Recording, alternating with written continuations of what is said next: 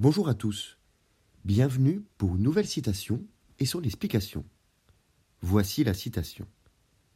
Les morts sont les invisibles, mais ils ne sont pas les absents. De Victor Hugo en 1865.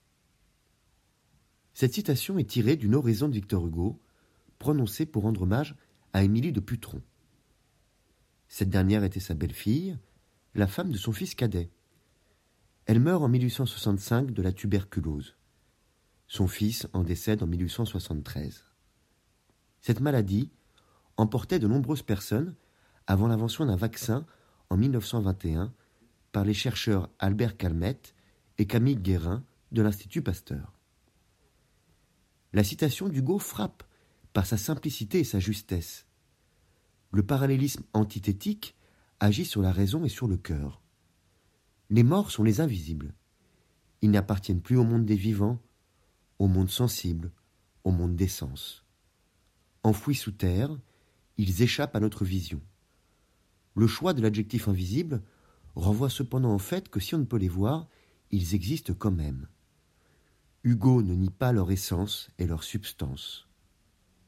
En effet, la seconde partie de la citation Mais ils ne sont pas les absents peut tout d'abord sembler paradoxale. S'ils sont invisibles, c'est qu'ils ne sont pas là. En fait, ils restent présents au-delà de leur absence physique. Ils restent présents dans l'esprit, dans le cœur des vivants. Le souvenir des morts leur confère une présence terrestre impalpable, mais bien réelle. C'est ainsi que nos proches disparus vivent encore en et avec nous. D'ailleurs, le discours d'Hugo prouve bien que sa belle-fille disparue reste présente, notamment dans les mots du poète, dans les oreilles, les esprits, les cœurs de l'auditoire. Cette citation pourrait aussi bien s'appliquer au deuil sentimental. La séparation d'avec un être aimé le rend invisible, mais on le garde longtemps dans l'esprit et le cœur. Les morts sont les invisibles, mais ils ne sont pas les absents. Je vous remercie pour votre écoute. Vous pouvez retrouver le texte sur lescoursjulien.com et plus de 140 citations en podcast sur toutes les plateformes. Au revoir et à bientôt.